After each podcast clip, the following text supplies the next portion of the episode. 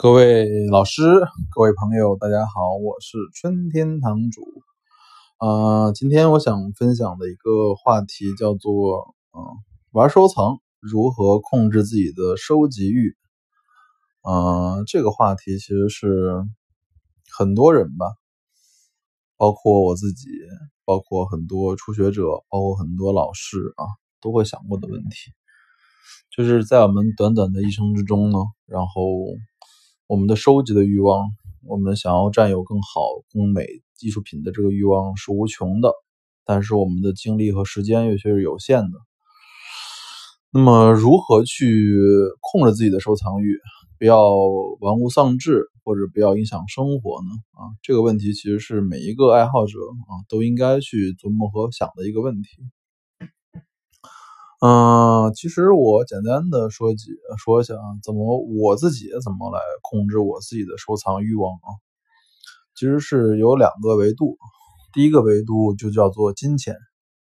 第二个维度叫做收藏规划。先说第一个金钱吧，嗯，首先你要就是所有人都要明白，就是收藏这个事儿啊，它本来就是一个玩的事。啊，它不是一个比较的事儿，也不是一个事业啊，它就是一个玩的事儿。所以把这件事儿先当做玩的事儿啊，你就能够心胸和格局更开阔一些，也不会钻牛角尖儿。而我们真正的认真说，我自己看到大量的百分之九九点九的人，这辈子他们的钱都是有限的嘛，而他们真正能够投入到自己的收藏系列中的这个金钱呢，我觉得是不会超过一百万人民币的。所以，啊，像我们这种一年买两三百万的，然后可能一年卖两三百万的这种人来说，其实是很少很少很少的。大部分的人啊，都要明白自己就是一个玩的心态，就是一个普通的收藏者就好了。嗯。然后，既然我们这辈子啊，成为不了，可能无法成为最顶级的藏家啊，比如说马未都老师、翟建民老师。张培老师、马明华老师这种真正的大藏家啊，包括葛石翘啊、天明楼这些大的顶级的系列，那么我认为平衡生活就非常非常的重要啊，因为，呃，每个人都是普通人嘛，有房子要供，有车子要供，有老婆孩子要养，这很正常，啊，所以我自己建议，我给所有的我的顾客、我的粉丝都说说，不要因为收藏而影响自己的正常生活。千万不要因为收藏而玩物丧志，影响自己的工作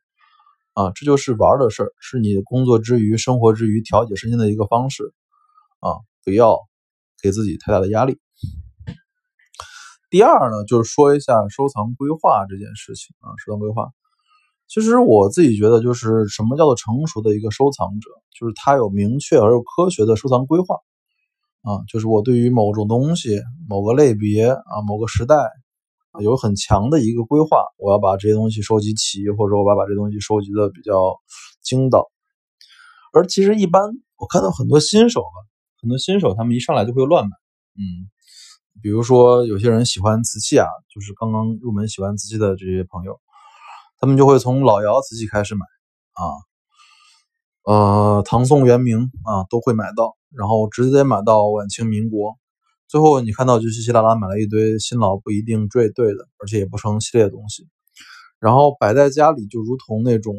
收破烂的啊，这是这是客观的说，因为我曾经见过，起码有四个人吧，带我去他们家参观的时候，然后我都没法行走啊，因为东西太多了，太密了，从客厅堆到地下车库啊，都堆满了这各种买的东西。然后让他拿出这几件自己最顶级的藏品吧，又拿不出来，所以我认为这都是所谓的不合适的收藏。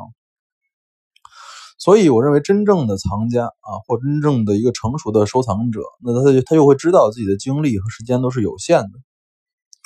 他一定会把自己的收藏的范围局限在一个很小的范围内。嗯，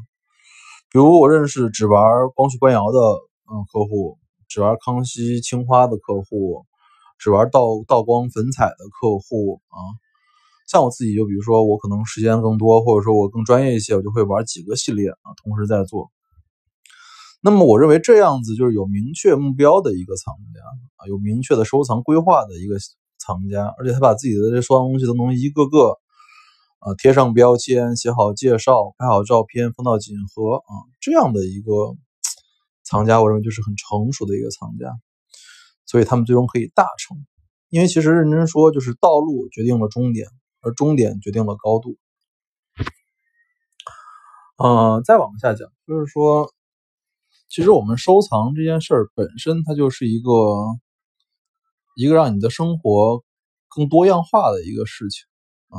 更多样化的事情。然后千万不要存在攀比的想法，谁谁谁玩的比我好，谁谁谁玩的比我怎么怎么样，这种事儿一想，你就会活得累。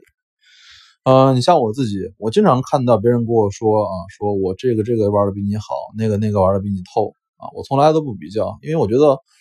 我如果一旦陷入比较的这个误区，那我自己就活得累了啊。我玩古玩的目标就是让自己高兴啊，如果这个事儿让我不高兴，我就不玩了，我就不比。所以，任何人想激怒我或者说刺激我，我都不会，我都很轻易的说，哎，我这玩的不错啊，挺好啊，羡慕嫉妒恨，嘴里这么说，心里面想的是。跟我什么关系，对吧？我玩我玩自己的就好了，好吧？今天分享这个话题，物见开门不解释，纯天堂藏词。